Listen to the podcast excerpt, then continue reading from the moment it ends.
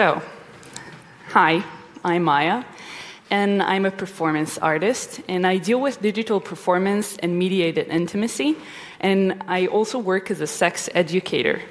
And today I'm going to talk about sexuality and technology.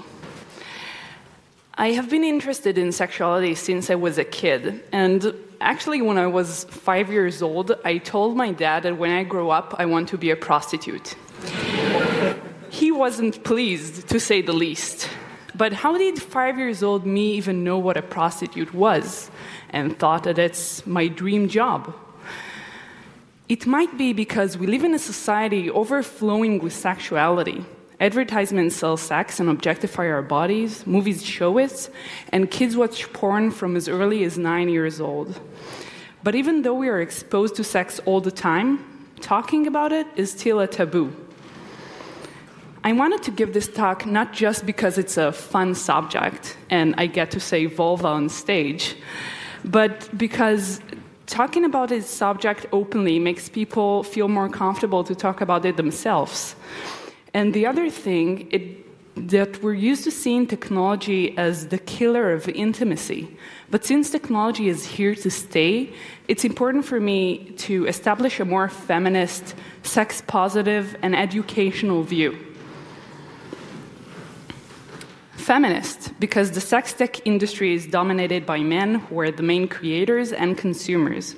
And digital technology can become a platform where women are a purpose and not a mean. Though it's a controversial subject in feminist theory, I believe that there can be such thing as positive feminist porn and that it's an important thing.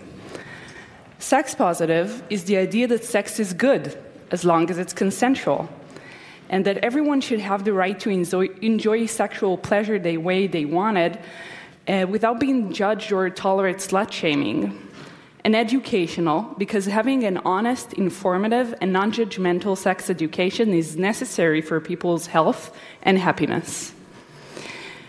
So, today I'm going to start about talking about sexuality and technology and how technology affects our sex life, and then show products and projects I'm interested in in the field of sex tech. But what is sex tech? Cindy Gallop, the founder of Make Love Not Porn website, sex tech advocate, and past Republica speaker, defines sex tech as any form of technology or a sex venture that enhances, innovates, and disrupts in any area of human sexu- sexuality and sexual experience.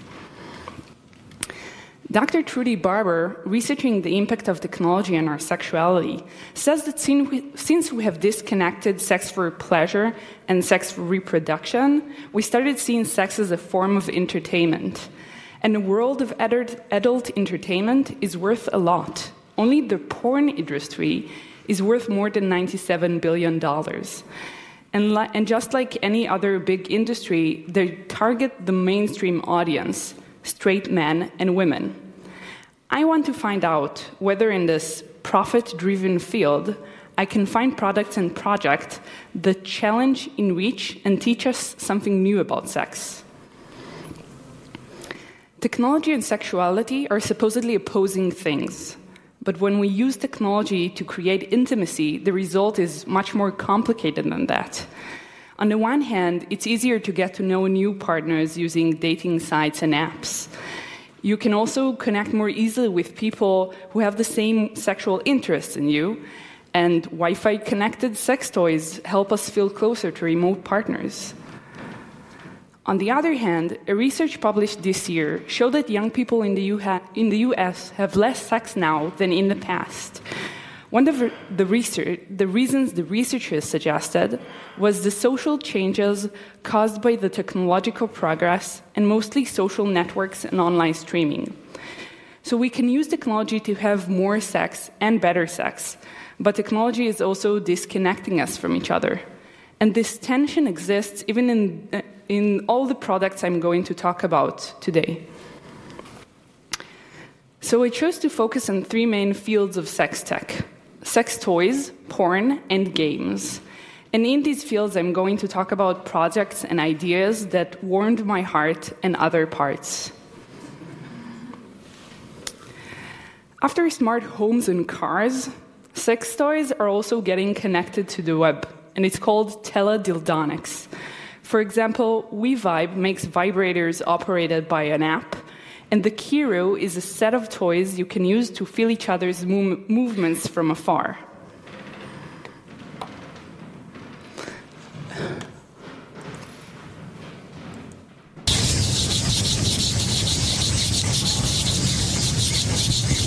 Fuck, it's pretty good. Shit. Doesn't. It doesn't feel like sex, and it doesn't feel like wanking either. It's just. It's. It's like totally different. It's less effort than wanking. Is there a way to make this go faster? It's lagging. Wait. Oh no. Wait. Why is it stopped? Oh no. Sorry. Now the video's gone. The video's gone. Well, it just says input HDMI. The technicalities of, of fucking future porn. Fuck. Shit, it's weird.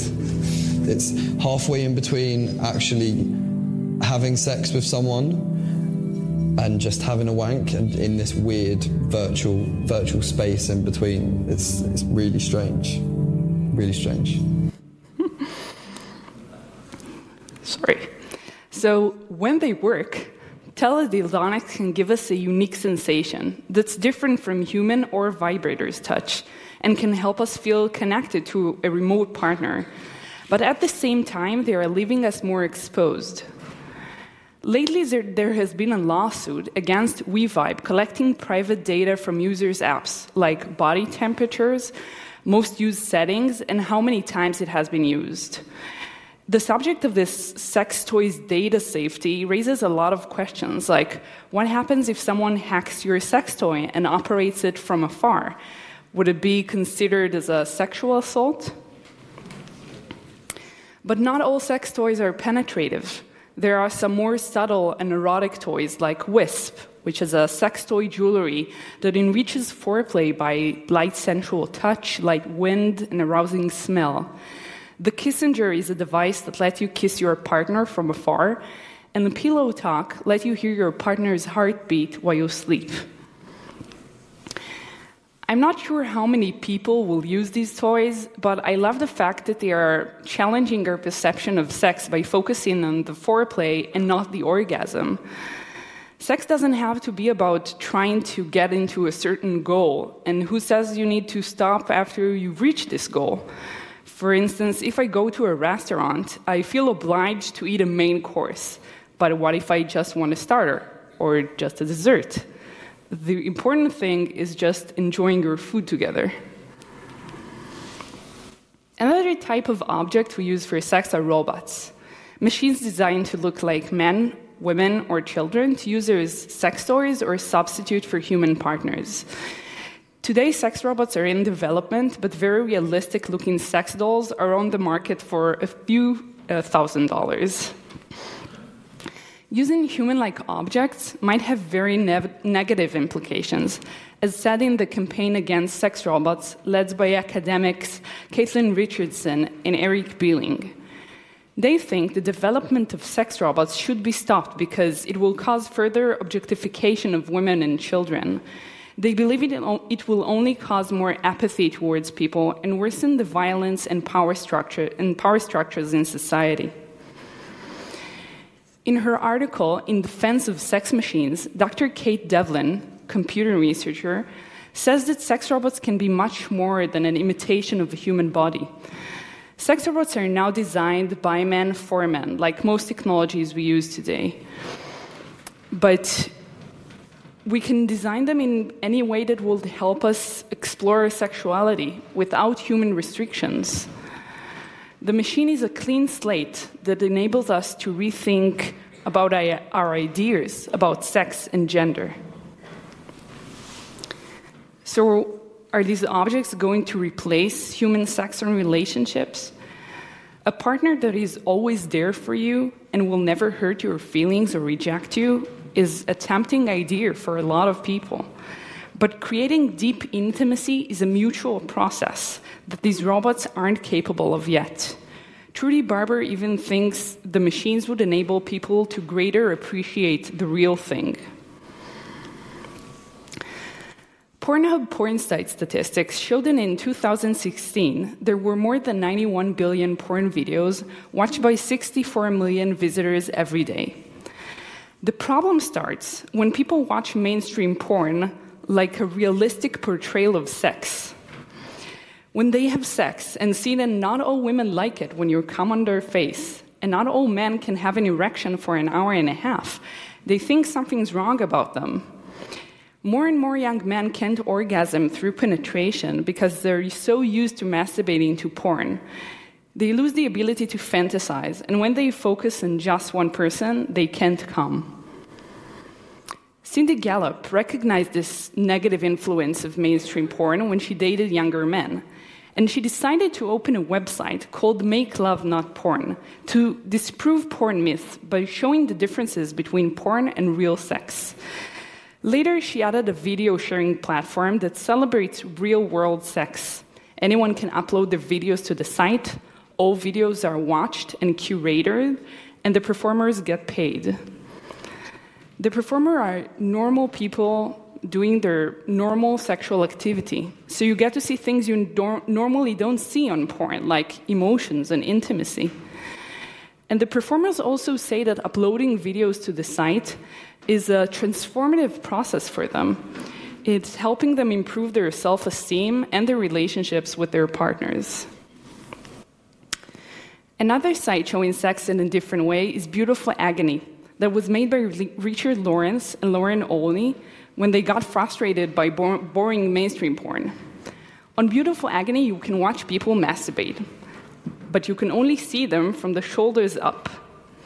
Unlike mainstream porn, when we can see everything, Beautiful Agony let us imagine, trying to show that eroticism isn't only in the naked body, but also in the face.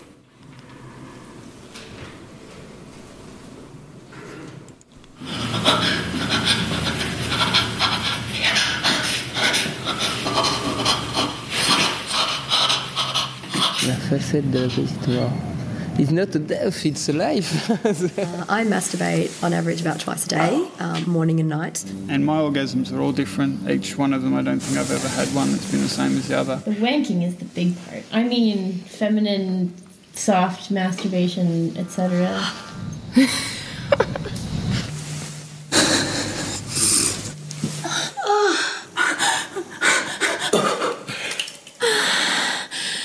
vibrates.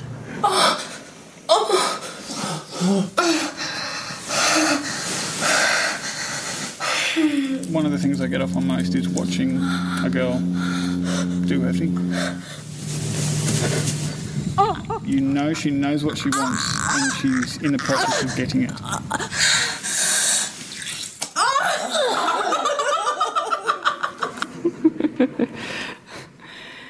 I heard about beautiful agony when I was in high school. And to my insecure teenage self, it was an amazing revelation.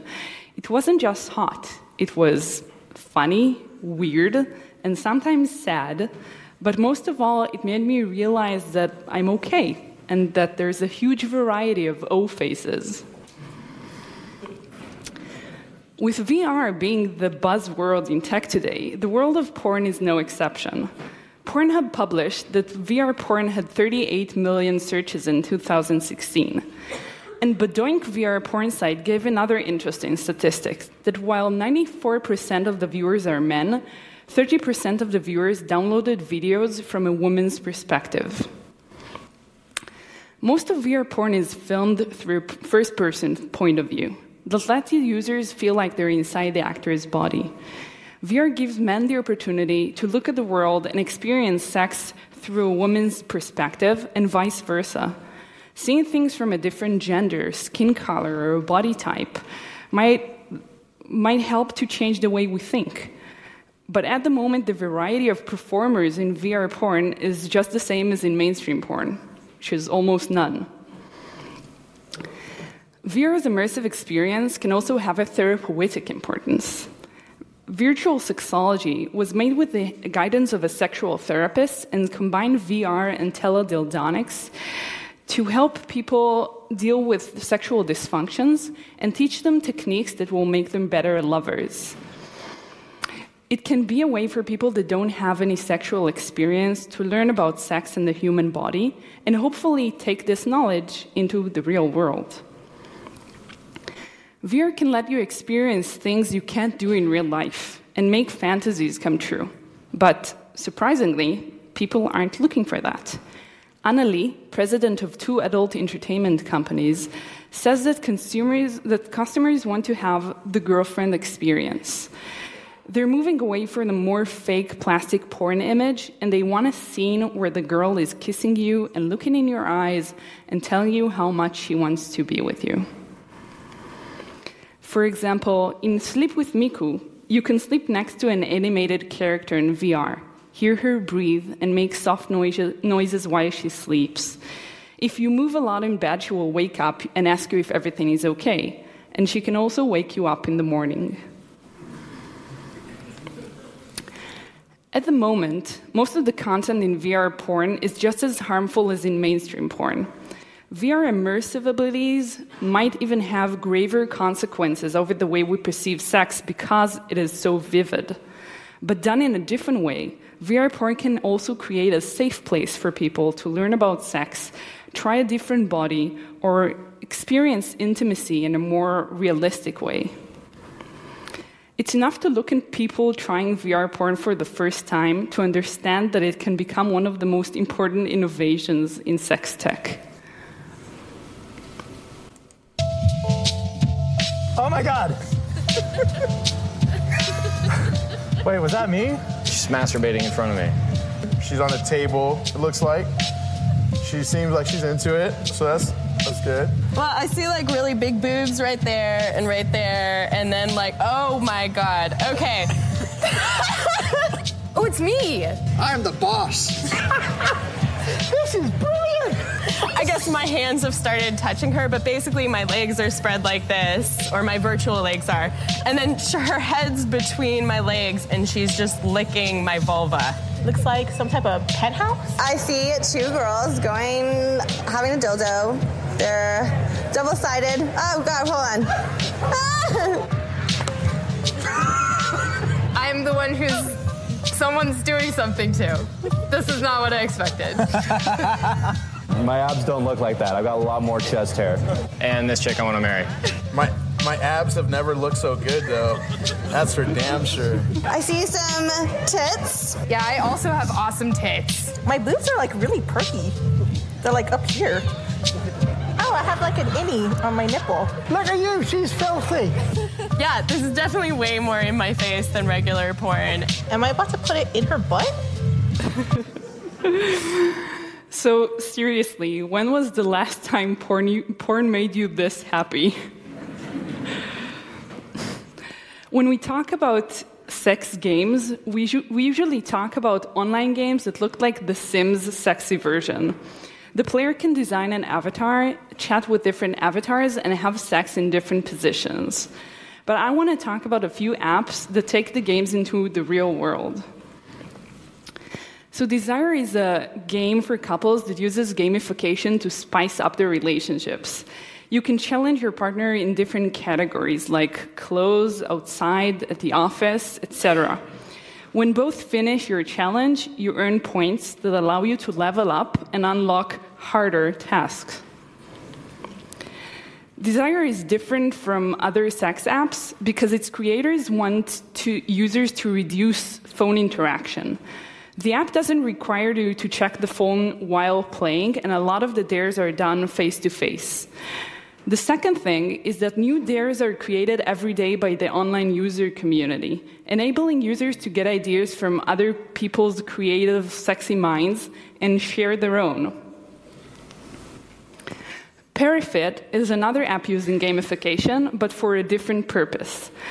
Artem Rodionov, with the help of professional physiotherapists, created a pelvic floor sensor wirelessly connected to a smartphone, which helps you tone up your pelvic floor muscles. One of every four women suffers from pelvic floor muscles problems that can cause urinary incontinence and also affect sex life. Practicing floor muscles can also lead to stronger orgasms and longer sex for men and women. So, using Perifit, women can practice contracting their pelvic floor muscles by playing a simple game where their vagina is the controller. But my favorite is OMG Yes. It was founded by Lydia Daniller and Rob Perkins, working with different researchers, and it's meant to teach men and women how to reach a female orgasm. When it comes to pleasure, like actual techniques and what works for women, there's never been any large scale research done. We decided to change all that. In partnership with the researchers at Indiana University and the Kinsey Institute, we did the first ever large scale study to understand the specific ways different women find pleasure. What we found is that lots of women share similar techniques, some of which didn't even have names yet. Kind of like ingredients that combine in different ways to achieve more pleasure and better orgasms. So we made OMG Yes to put it all out in the open. These techniques come from the collective experience of over 2,000 women, ages 18 to 95. That's a lot of experience. It's a completely new approach, refreshingly honest and direct, so that women, men, and couples can explore ways to make a great thing even better. So, when I told my friends about this site, they were so disappointed and said that everyone knows about the clitoris and why don't I ever show them something interesting? Well, no. A lot of women are scared or disgusted by the vulva or never even looked at it. When I was working at a website for teenage girls, I got a lot of questions like this one sent to me by a 13 years old girl. Hi, I don't know how to ask this, so I'll just be direct. They're always writing about, about masturbation, and I want to try it. The problem is, I don't know how. If I want to masturbate, should, should I be completely naked or just without my pants and underwear? So it doesn't really matter what you wear when you learn how to masturbate, but it is very important to know that 71% of women orgasm through clitoral stimulation and not penetrative sex.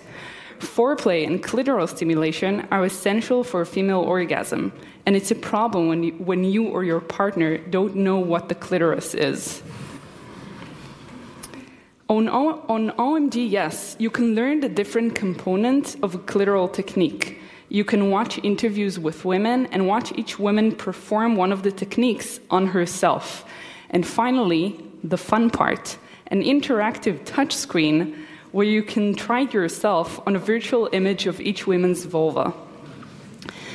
Many porn videos show female masturbation, but OMG Yes, showing it for women's own empowerment and pleasure. These games can help us learn more and improve our sex life in a fun and funny way. But in the end, really good sex starts with communication. Talking about sex isn't easy for most people. In movies, no one talks during sex and they all magically know what to do. But in real life, we need to overcome our shyness. You know how many times I've practiced just on saying penis and vulva so it would sound natural? so, technology can help us create a different type of intimacy that is not going to replace the one we have today, but enable new sexual experiences. Using technology for sex can be a complex thing since, since it can be alienating and create intimacy at the same time. So, as consumers and creators, I think it is important to try and find the exceptional products that might show the way for a more feminist, sex positive, and educational sex tech. All through the ages, our sexuality has been suppressed and repressed by religion, tradition, government, and other power structures. Technology can be another tool for oppression, but it can also be used as a tool for sexual liberation. We can use sex tech to teach about sex. We can use it to help people talk more about this subject.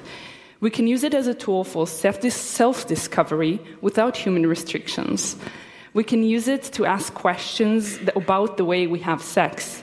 We can use it as a tool to help people with sexual dysfunction, disabilities, or people that don't have any sexual experiences.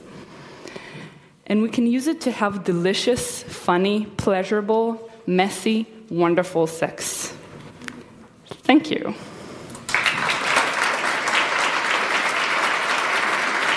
Thank you.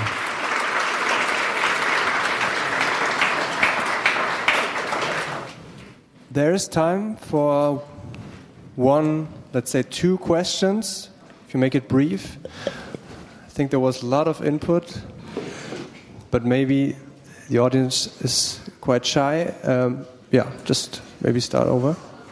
I thank you. thank you for your talk, very interesting.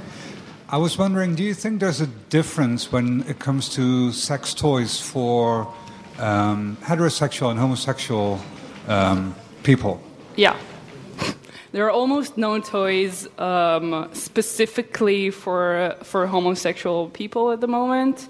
It's one of the things companies should think about. As I said, they focus on the mainstream community and mostly on straight men and women, who are the main consumers. So this is their um, their interest at the moment. It could be therapeutic for transgenders. Sorry.